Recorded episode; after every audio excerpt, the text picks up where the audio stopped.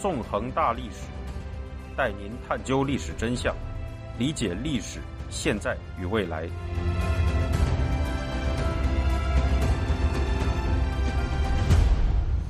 大家好，欢迎大家收听《纵横大历史》，我是主持人孙成。今天我们将继续进行韩战系列节目。在之前的十一讲中，我们回顾了韩战的起源和韩战头半年的战争进程，以及在战争进行了半年时，国际社会为和平所做的努力。今天我们将进行第十二讲“和平幻灭下”，讲述共产集权阵营如何拒绝了一切和平的可能，并继续扩大战争的规模。按照惯例，我们还是从一个历史场景说起吧。一九五一年一月一日上午。新上任的美第八集团军司令马修·里奇微中将驱车来到首尔北郊。从前一天黄昏时分起，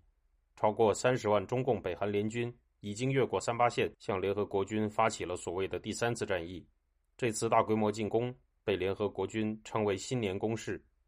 经过一夜战斗，联合国军的三八线阵地被突破了。此时，映入李奇微眼帘的是一片混乱的景象。李奇微在他有关韩战的回忆录中描写道：“当时大批韩国士兵丢弃了所有的火炮、迫击炮、机枪以及数人操作的武器，乘着一辆辆卡车，正川流不息地向南涌去。他们没有秩序，没有武器，没有领导，完全是在全面败退。有些士兵是依靠步行或者乘着各种征用的车辆逃到这里来的。虽然美军总体上携带着重武器，进行着有秩序的后退。”但也有部分部队被卷入溃退中。那天上午，李奇微在美二十四师的伤兵后送站，与一些美军伤兵进行了谈话，发觉他们情绪十分低落，没有美国士兵在伤势不太严重时通常所表现的那种重返部队的迫切心情。面对部队低落的士气，李奇微心情沉重地表示：“要想使部队鼓起所需要的斗志，还有许多工作有待我们去完成。”此时，李奇微所接手的美第八集团军是一支刚刚从北韩深处进行了长距离撤退、缺乏斗志的部队。雪上加霜的是，在一九五零年十二月二十三日，也就是美第八集团军全面退到三八线的时候，曾率领该集团军坚守釜山防御圈的司令沃克将军，在首尔北郊的一场车祸中逝世。在这样的情况下，李奇微才得以临危受命，被从美国本土派往韩国前线。李奇微在十二月二十七日抵达韩国前线时，发觉部队不但普遍失去了斗志，甚至连基本的敌情侦察都变得敷衍了事了。根据李奇微的回忆，在美第八集团军使用的军事地图上，没有关于敌人兵力部署的任何细节，只在三八线北侧画了一个鹅蛋大的红圈，其中写有数字十七万四千，用于表示对敌人兵力的估算。而就连这个兵力估算，实际上也是大大低估的。对于上述种种在部队中存在的情况，李奇微深感震惊。在中共北韩联军发动第三次战役前夕，沿三八线部署的美第八集团军也面临着兵力严重不足的困境。此时，刚刚从北韩东北部撤退到韩国南部的美第十军，虽已被归入美第八集团军的建制，但这个军的不少部队仍在韩国南部休整。布置在三八线上的联合国军战斗部队，总兵力甚至不足二十万。而就是这么一点可怜的兵力，却要防守长达二百一十六公里的战线，每个一线师要防御的战线长达二十至三十公里。处在第一线的各师只能以连排为单位建立一些点状阵地，不但缺乏预备队，也难以构筑紧密的防线。一旦防线的一点被攻破，那么整个防线就会迅速被突破。可以说，在不明敌情、兵力不足、士气低落的情况下。美第八集团军是不可能守住三八线的。在如此不利的情况下，李奇微利用1950年的最后几天，提出了改变战局的方案。作为美军中的优秀将领，李奇微有着丰富的作战指挥经验以及策划经验。李奇微出生于1895年，1917年他从西点军校毕业，此后便在该校长期担任教官。1942年，他出任美第八十二空降师师长。得以指挥美军最早的两个空降师之一，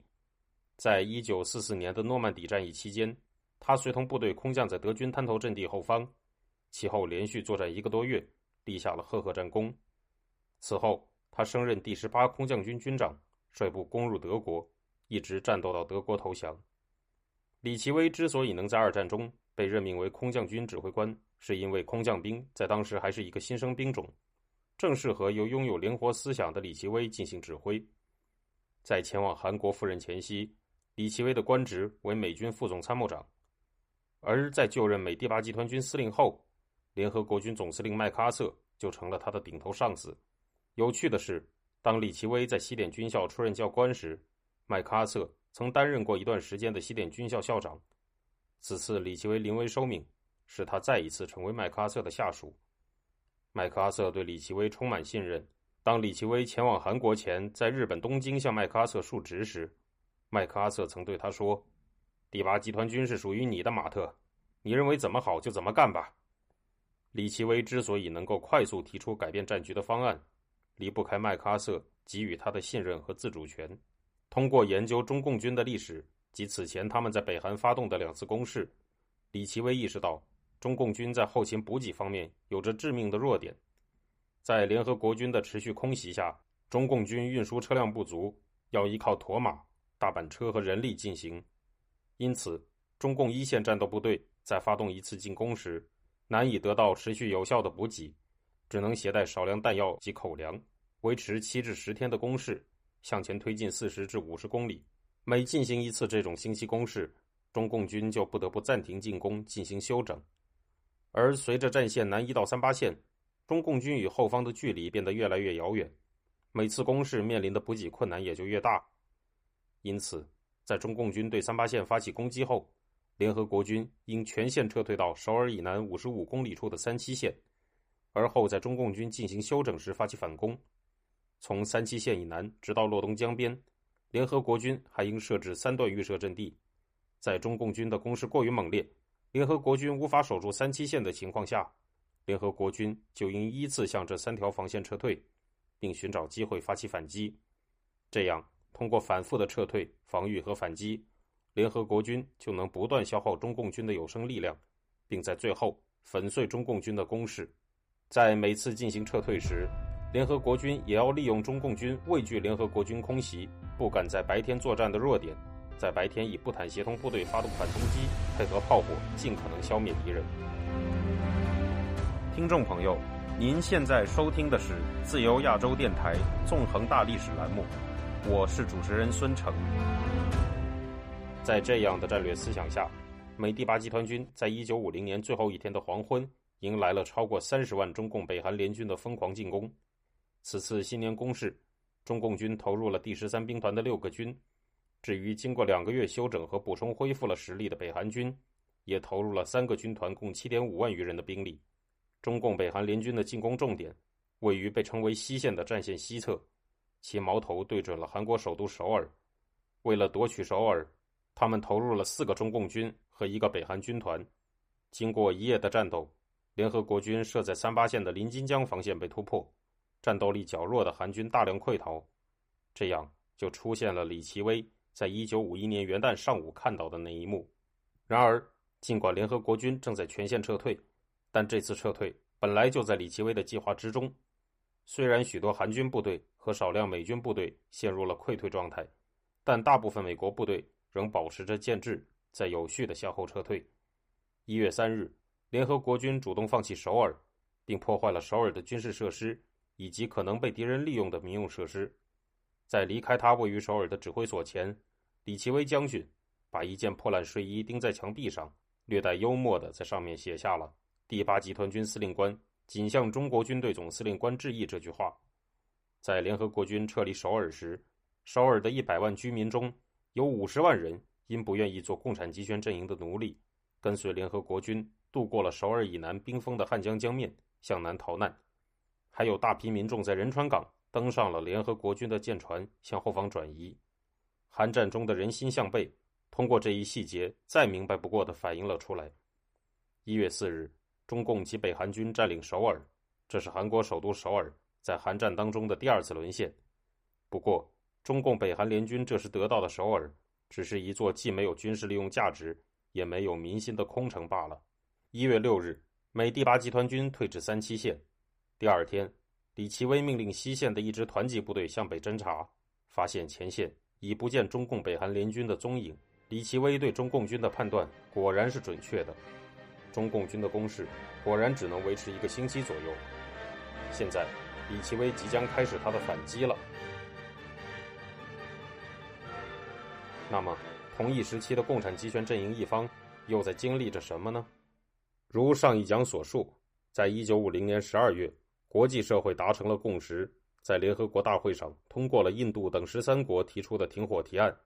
希望韩战交战双方以三八线为界停战。作为前线中共军总司令的彭德怀，也因为部队伤亡过大，不愿意跨越三八线发动第三次战役。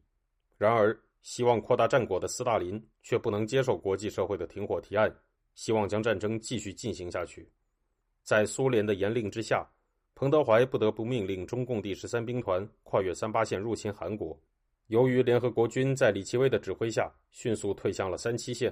中共军虽然经过数天的战斗占领了首尔，却并没有对联合国军造成任何有效打击，反而加重了他们自身的伤亡。一月七日零时，分别担任中共、北韩军联合司令部正副司令的彭德怀与北韩大将金雄下令前线各部停止进攻，结束第三次战役，转入休整，等到春季再发起新的攻势。因此，这一天从三七线向北进行侦察的联合国军没有发现中共军的踪影。彭德怀之所以迅速结束第三次战役，是因为此时的中共第十三兵团不但补给困难，而且也因为连续作战蒙受了惨重的伤亡。根据所谓的志愿军党委在一月八日向中共中央的报告，中共第十三兵团经过三个战役，共伤亡约近三万人，冻伤逃病约两万至两万五千人，已经付出了五万至五点五万人的损失。其中，就算战斗力强悍的第三十八军。其兵力也从原有的四点五万至五万人下降到三点四万余人。此时，中共第十三兵团已是强弩之末，陷入了再不休整补充就难以继续作战的窘境。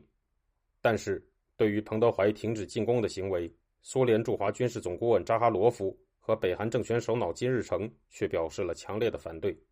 一月九日，扎哈罗夫称：“世界上哪有打胜仗的军队不追击敌人？”不发展胜利成果的呢？随后，金日成在与彭德怀进行的会谈中，也与彭德怀进行了争执。一月十一日，苏联驻北韩大使祖瓦耶夫在听取了金日成的汇报后，向斯大林表示，彭德怀右倾保守，按兵不动，不乘胜追击。在这样的情况下，斯大林还算保留了一点理智。一月十三日，斯大林致电祖瓦耶夫，表示彭德怀暂停进攻的决策是正确的。这样，在斯大林的一锤定音下，彭德怀停止进攻的行为得到了保障。金日成随后也向彭德怀表示，部队进行两个月的休整是正确的。不过，斯大林仅仅只是同意中共北韩联军暂停进攻，却没有任何进行停火的打算。此时，国际社会仍在为和平尽最后的努力。一月十三日，联合国大会通过了一份新决议，主张在朝鲜半岛立即实现停火。举行一次政治会议以恢复和平，并希望外国部队分阶段撤离，以及按照联合国制定的原则选举朝鲜半岛上的政府。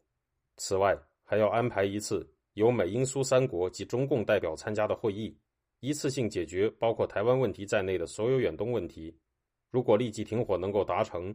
中共军就能在停火后暂时维持对首尔的占领。这一提案给中共开出的条件。比一个月前的十三国提案更为优厚。不过，在希望将共产集权阵营势力继续扩张下去的斯大林来看，这一停火提案仍然不能满足他的胃口。一月十七日，经过毛泽东向斯大林的请示，中共拒绝了这个新的停火协议，从而堵上了和平的大门。对于共产集权阵营在如此优厚的条件下仍然拒绝停火，国际社会深感震惊，也坚定了在朝鲜半岛战斗下去的决心。二月一日，联合国大会以四十四票赞成、五票反对、七票弃权，通过了美国代表奥斯汀提出的谴责中国为侵略者案。至此，中国被国际社会明确定义成为对大韩民国发动侵略战争的侵略者。而与此同时，李奇微在前线的第一次反攻作战已经开始了。